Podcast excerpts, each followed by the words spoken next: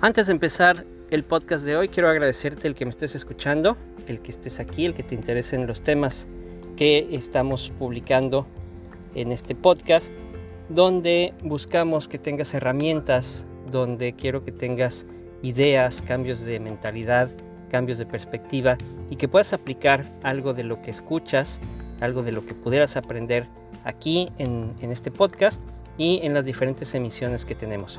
Si ya me estás siguiendo en redes sociales, también te agradezco mucho. Puedes buscarme como A Escandón Coach en cualquiera de las redes sociales. Y sin más preámbulos, vámonos al episodio del día de hoy en el podcast.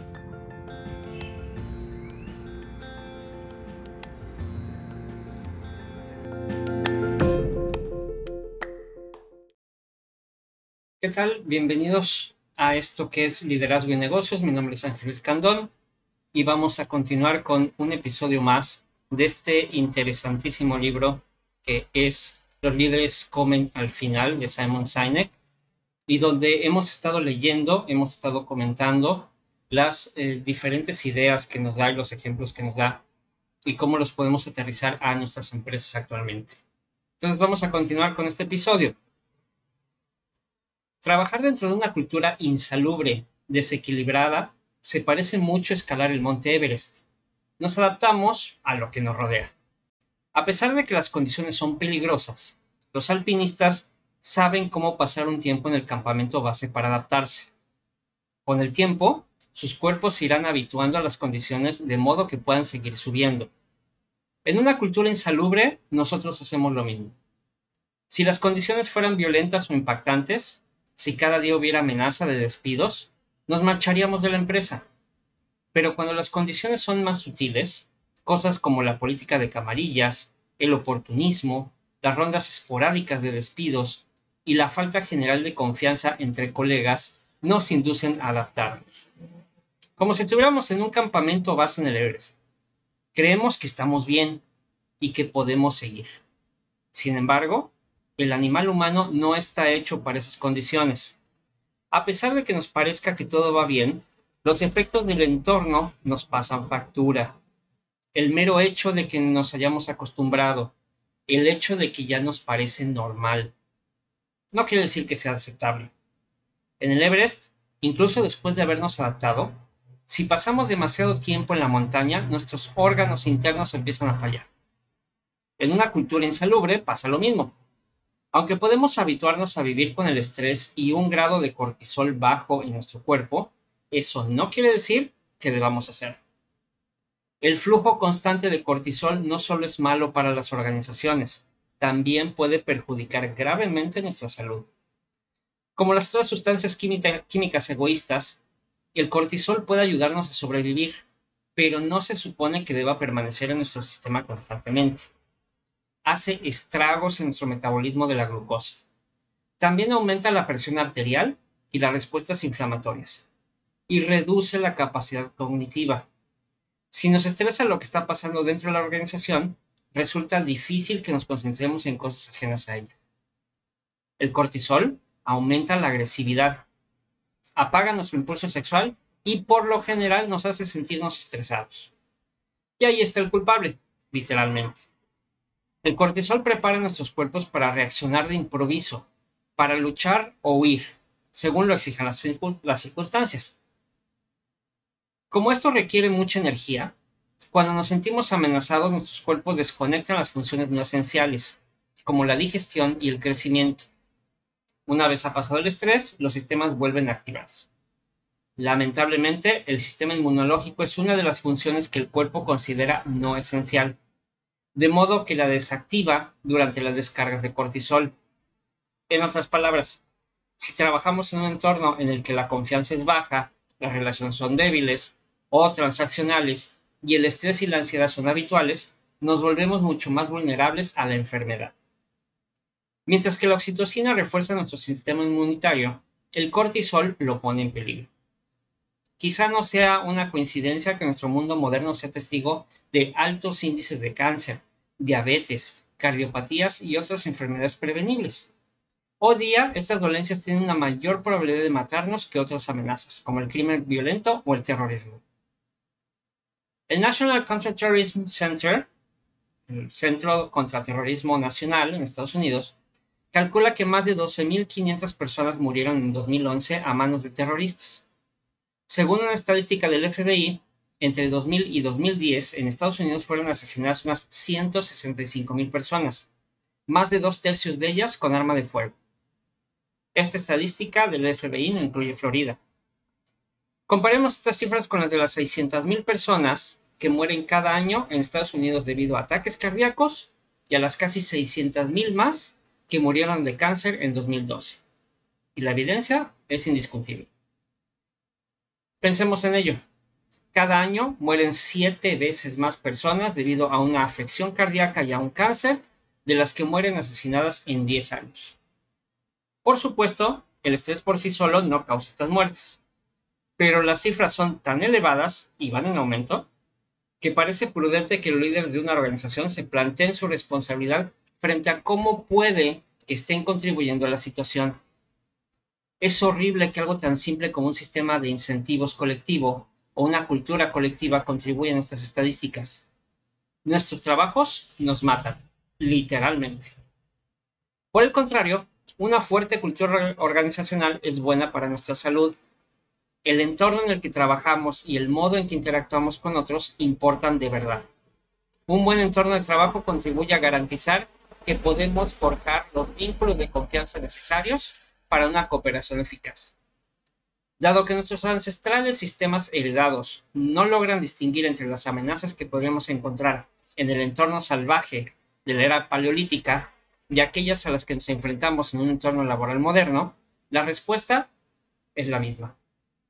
Nuestros cuerpos liberan cortisol para ayudarnos a seguir con vida.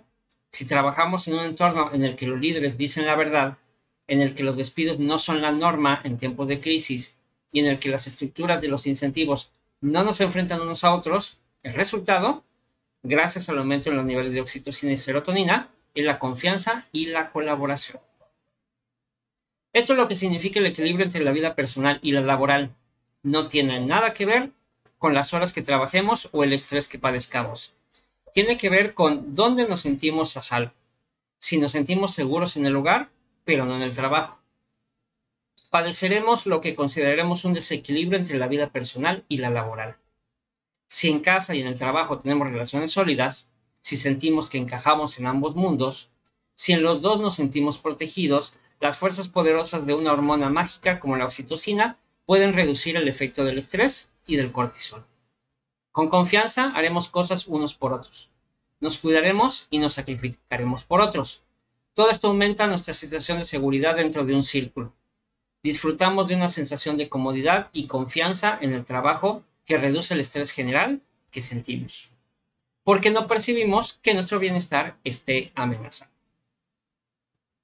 Entonces, aquí podemos ver en este, esta parte del capítulo que estamos analizando de los líderes comen al final de Simon Sinek, que es cierto, el trabajo, el estrés del trabajo nos está matando.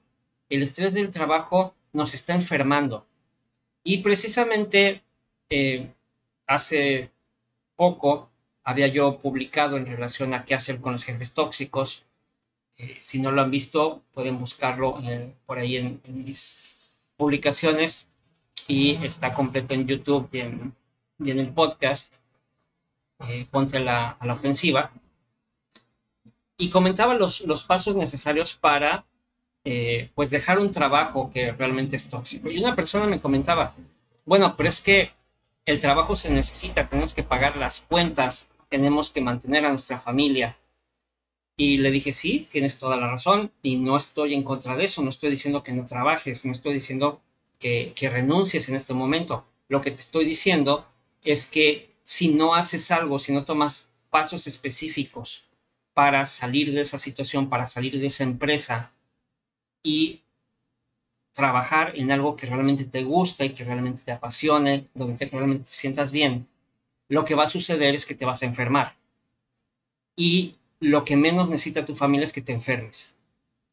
Entonces, es preferible dejar la comodidad de un trabajo en el cual ya no estás a gusto, en el cual ya es una serie de enojos, una serie de problemas, un estrés constante y empiezas a sentirlo en tu cuerpo, aunado también a llegar cansado a tu casa o llegar molesto o eh, tener ya incluso discusiones en, en el hogar porque vas con una mentalidad negativa saliendo del trabajo, porque ya no te gusta lo que estás haciendo, no te gusta el lugar en el que estás y te tienes que quedar por el dinero, te tienes que quedar porque tienes que mantener a la familia. Pero ¿qué va a suceder? Esa necesidad de quedarte por el dinero en lugar de salirte por tu salud y por tu bienestar, lo que va a provocar es que vas a perder tu salud y quizá pierdas el trabajo también. Quizá por salud o quizá porque el, mismo sistema de esa empresa en cualquier momento te va a votar, te va a sacar y entonces te vas a quedar en una situación peor de la que estás. Eh, sobre todo si te enfermas, porque si te enfermas a un grado en el que no puedas trabajar o temporalmente no puedas trabajar, entonces se va a ver afectada tu economía, se va a ver afectada tu familia. Es preferible que dejes un trabajo que te está enfermando, que te está causando estrés, que te está causando ya problemas físicos y mentales, es preferible que lo dejes a que te quedes ahí únicamente por el dinero que estás ganando. Y bueno, pues aquí, aquí tenemos también lo que Samuel Sinek nos dice al respecto. Pues espero que les haya gustado este, este episodio, que les haya dejado algún, alguna idea, algo con lo que se puedan ustedes quedar. Seguimos en el siguiente episodio eh, y vamos a platicar. Curiosamente, la siguiente parte del libro tiene un título muy interesante, no se lo pierdan, dice, despida a sus hijos. Entonces, en el próximo episodio vamos a ver de qué se trata esto. Por lo pronto me despido. Esto fue Liderazgo y Negocios. Estamos leyendo el libro de Samuel Sanek, Los líderes comen al final. Mi nombre es Ángeles Candón y los espero en la siguiente. Seguimos en sintonía. Gracias.